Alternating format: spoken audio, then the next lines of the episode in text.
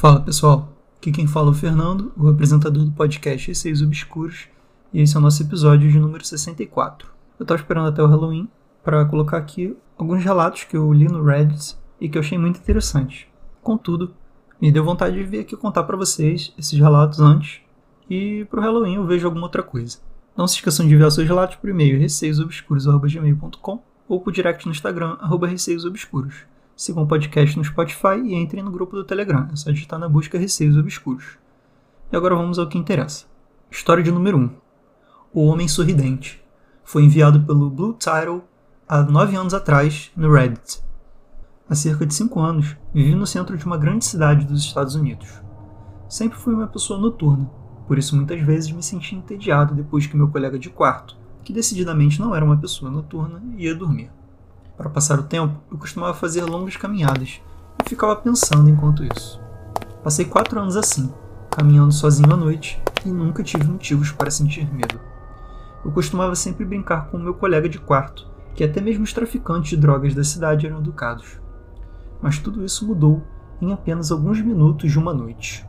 Era uma quarta-feira, entre uma e duas da manhã, e eu estava andando perto de um parque patrulhado pela polícia, bem longe do meu apartamento. Era uma noite tranquila, mesmo sendo noite de um dia de semana, com muito pouco tráfego e quase ninguém a pé. O parque, como na maioria das noites, estava completamente vazio. Eu deixei de entrar em uma rua lateral curta para voltar ao meu apartamento, quando notei pela primeira vez. No final da rua, ao meu lado, estava a silhueta de um homem dançando. Era uma dança estranha, semelhante a uma valsa, mas ele terminou a dança com uma estranha passada para frente acho que isso pode dizer que ele estava dançando e caminhando ao mesmo tempo, vindo direto a mim. Concluindo que ele provavelmente estava bêbado, me aproximei da rua o mais perto que pude para lhe dar a maior parte da calçada para passar por mim.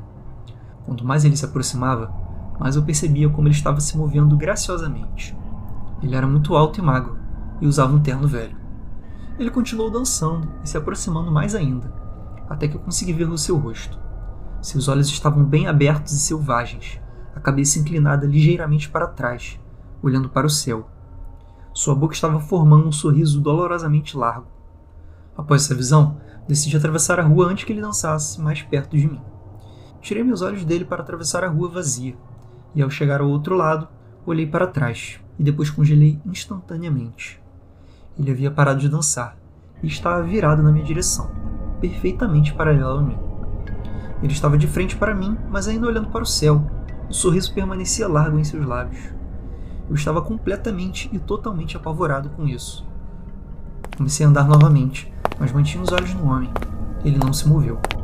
Uma vez que eu tinha colocado cerca de meio quarteirão entre nós, eu parei de olhá-lo por apenas um momento para observar a calçada.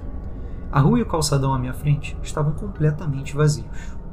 Ainda assustado, olhei de volta para onde ele estava parado e percebi que ele não estava mais ali. Por um breve momento, senti-me aliviado até que eu percebi novamente. Ele havia atravessado a rua e agora estava ligeiramente agachado.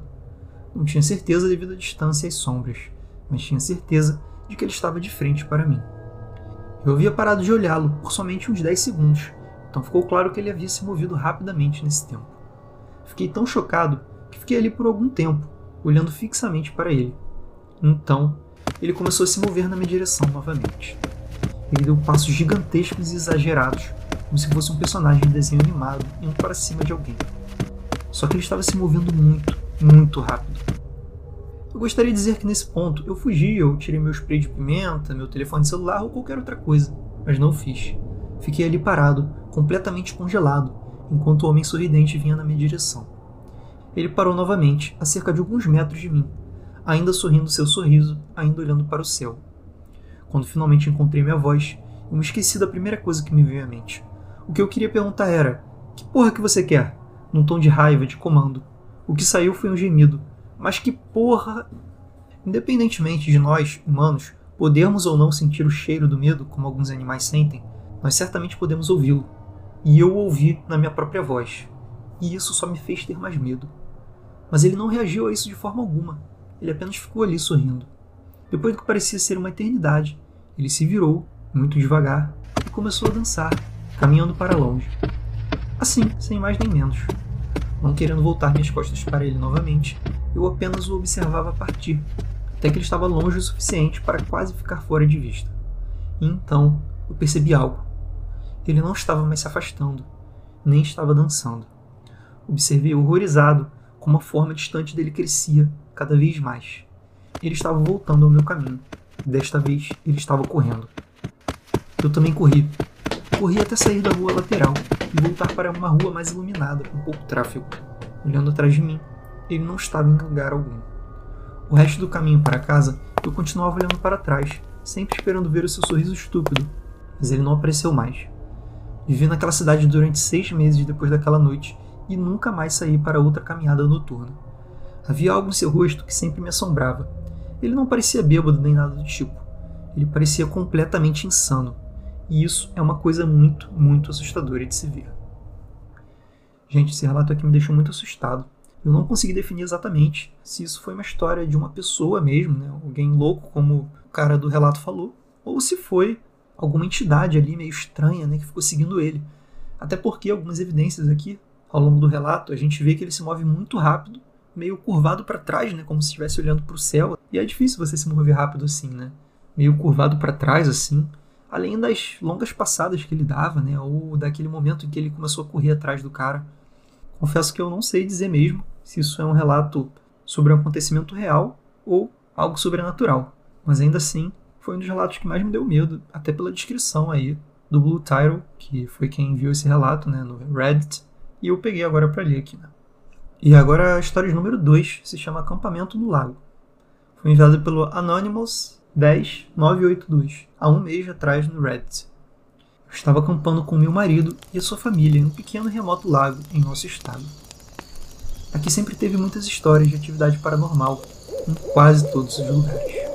Bem, nesta viagem de acampamento, havia cerca de 10 de nós na margem do lago e um outro grupo de pessoas acampando fora da margem, talvez umas 6 pessoas.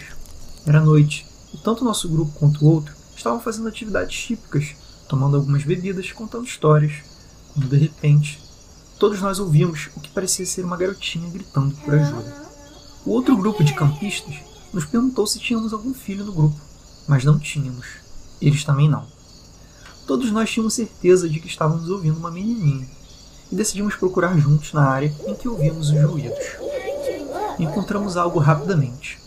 Havia um campo atrás de nossos acampamentos e todos nós vimos uma figura branca, muito alta, a uns 100 pés de distância de nós no campo, fazendo os ruídos. Todos nós concordamos que esta coisa parecia ter uns dois metros de altura, magra e branca. Todos ficaram quietos, mas estávamos juntos ainda e nos aproximamos para investigar. O que quer que fosse que vimos começou a recuar à medida que nos aproximávamos, até que desapareceu, além de algumas árvores. Cada pessoa, em ambos os acampamentos, ficou extremamente assustada com isso. Naquela noite, enquanto tentávamos dormir, continuávamos a ouvir aqueles sons de chamada de socorro. Fico arrepiado de pensar sobre isso. Então, gente, nesse relato aqui eu achei bem sinistro também. Isso claramente era uma entidade, né, ali, imitando uma menina. O que chama atenção, né, porque as pessoas adultas vão verificar se tem algum problema ali, se é alguma criança perdida. E à medida que o grupo, né, se aproximava, aquela entidade ia recuando, assim, como se esperasse que eles a seguissem, sabe-se lá para quê. E coincidência ou não, no episódio número 1, eu conto um dos relatos que eu vivi e eu vi algo muito parecido, que era uma coisa branca, assim, com uns dois metros de altura, muito branca. Na verdade, era um vestido, né, de casamento que eu vi. E quando eu li essa parte, eu fiz essa relação aí com um relato meu. E agora, seguindo para a história número 3, que o título é Uma Parada Inquieta. Foi enviada pelo Nuclear Hubbers há dois anos atrás, no Reddit. Eu estava atravessando o país de carro com a minha mãe e minha irmã. Eu tinha 16 anos, minha irmã 20 e minha mãe na casa dos 50. Era tarde, mas estávamos bem descansados e alertas. Estávamos dirigindo ao longo de uma interestadual. Precisávamos de gasolina e elas precisavam fazer xixi. Então paramos no único lugar de descanso em 200 milhas. Havia uma van cheia de adolescentes em alguma viagem e um pequeno carro compacto cinza, como um Honda ou algo assim, estacionado na bomba na nossa frente. Dois homens com cerca de 17 a 20 anos estavam parados do lado de fora do Honda com capuzes como estátuas paradas. Os adolescentes estavam à nossa esquerda. Quando chegamos lá, tudo parecia errado. Havia um sentimento profundo e inquietante sobre o lugar e não tínhamos nos sentido assim em nenhuma outra parada.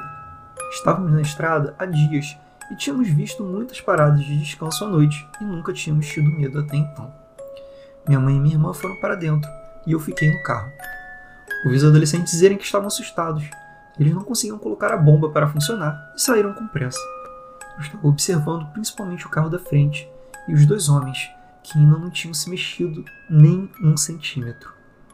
Eles não estavam falando, eles não estavam no telefone, não havia luz em nenhum lugar, a não ser as luzes fracas no todo do posto de gasolina. Eles estavam apenas ali parados, como pedra. Minha irmã e minha mãe voltaram correndo para o carro, e quando entraram, os dois homens se viraram lentamente para olhar para nós, sem se mexerem ou girar o resto de seus corpos. E eu juro, todos nós vimos a mesma coisa.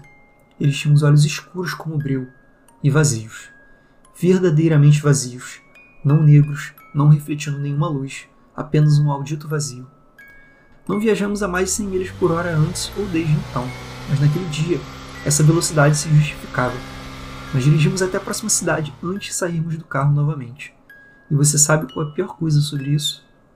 Não eram os olhos, nem a quietude, nem aquela sensação horrível nem o cara esquisito do posto de gasolina que continuava dizendo para minha mãe e minha irmã, abre aspas, minha mãe vai gostar de vocês, repetidamente, enquanto limpava o mesmo lugar no chão, com um esfregão seco e um balde vazio. O que era pior, na verdade, era o fato de não conseguirmos encontrar o lugar em nenhum mapa. Sabíamos exatamente em qual lugar da interestadual procurar, e não podíamos encontrá-lo no Google Maps ou em qualquer mapa de papel que tivéssemos. Chegamos a perguntar aos moradores locais sobre o posto de gasolina assustador naquele trecho de estrada e eles se olhavam assustados e perguntavam: aspas, Vocês têm certeza que estavam viajando na rodovia interestadual? Tínhamos viajado naquela interestadual desde então, e não havia nenhuma parada de descanso. Um comentário rápido aí sobre esse relato. A gente pode observar esses seres aí com olhos bem negros, né? E profundos, como se nenhuma luz pudesse refletir ali, quase como um buraco negro, né? Ali absorvendo qualquer luz que batesse nos olhos. E não é o primeiro relato que eu vejo assim de entidades com esses olhos bem escuros assim, assustadores. Tiveram pelo menos uns dois relatos aqui no podcast muito parecidos, no sentido de entidades com esses olhos. E agora vamos para a história número 4 e a última. O relato é Morto-Vivo. Foi enviado pela Jalcott há um ano atrás no Reddit. Sou enfermeira psiquiátrica. No início de minha carreira, trabalhei em uma instituição residencial de saúde mental. Um de nossos residentes era um mudo eletivo, o que significa que ele não falava, ou não queria falar, ou não podia falar. Mas de fato não havia razões médicas para isso. Antes disso tudo, ele falava, e de fato parecia bastante normal naquela época, com exceção de ter perto de 2 metros de altura. Ele havia sido criado no sul se juntou aos militares quando tinha 19 anos. Mas uma noite, ele desapareceu. Foi declarado desaparecido e eventualmente declarado morto. Dez anos depois, um homem de sete pés de altura entrou numa emergência do hospital na minha região, no meio oeste, e disse à recepcionista, abre aspas, meu nome é Marion Duchesne, entre parênteses, não era o nome verdadeiro dele, estou morto há dez anos. Essas foram as últimas palavras que ele disse. Ele estava coberto de poeira estava com as mesmas roupas que, segundo consta, ele estava usando na noite em que desapareceu. Seu número de seguridade social não havia sido usado desde então, e ele não tinha nenhuma identificação em sua pessoa. No entanto, eles conseguiram identificá-lo, suponho que através de impressões digitais. A família foi notificada, mas eles disseram que já haviam lamentado a morte do homem e que quem quer que afirmasse ser ele simplesmente não poderia ser. Eles exigiram não serem mais contactados novamente. Marion andava o dia todo, movendo sua boca que parecia falar ou murmurar, mas não saía nenhum som. Ele tinha um hábito inquietante de jogar a cabeça para trás, com a boca aberta como se estivesse rindo de coração mas nem mesmo uma respiração podia ser ouvida. Se eu falava com ele, ele parecia ouvir, periodicamente jogando sua cabeça de volta naquela sua maneira de rir e de fazer mímica. Foram experimentados vários medicamentos, mas eles não o afetaram, nem positiva e nem negativamente. A terapia ocupacional não fez nada, porque Marion apenas sorria e, a menos que lhe dissessem para ficar quieto, ele se levantaria e começaria a andar de novo. No meu último dia naquele emprego, a última coisa que vi foi Marion andando no estacionamento, jogando sua cabeça para trás para rir. Mais tarde, me perguntei se sempre tinha estado lidando com um fantasma. Todos esses anos depois, eu ainda não sei. E comentando aí sobre esse relato, eu achei ele bizarro, porque se a gente for parar para pensar, se aquilo de fato era uma pessoa, né?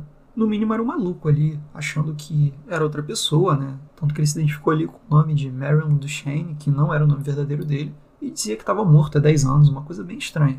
Ou seja, pensando pelo lado racional, ele era só um maluco ali, né, que pirou e que ria lá de uma forma bem bizarra, que assustava aí a moça que contou o relato. Mas o que eu achei mais estranho foi o fato dele ter sobrevivido 10 anos sem ser encontrado, sem ter nenhum registro assim dele né, em qualquer lugar, porque imagino que lá nos Estados Unidos, assim como aqui no Brasil, você use sua identidade aí, seu número de identidade para várias coisas. De qualquer modo, esse relato, assim como o primeiro relato aqui do episódio, eles deixam a gente naquela dúvida, né? De que se o que a pessoa viu foi real, foi só um maluco ali, muito estranho e assustador, ou se foi de fato uma entidade, assim, né? Eu achei essa dúvida muito curiosa e interessante. Bom, gente, esse foi o episódio de hoje. Espero que tenham curtido esse especialzinho aqui que eu fiz para vocês. Eu teria colocado ali no Halloween, mas estou tendo aí algumas outras ideias e resolvi colocar esse episódio aí pra gente ter uma frequência maior de episódios, né? Imagino que vocês vão gostar aqui de ter um episódio extra, eu não estou substituindo o episódio atual por nenhum outro de relatos que vocês enviam aqui pro podcast. Esse é somente um relato adicional aí para vocês curtirem. Não se esqueçam de enviar os seus relatos por e-mail receiosobscuros.gmail.com ou por direct no Instagram, receiosobscuros. Um beijo a todos e até o próximo episódio.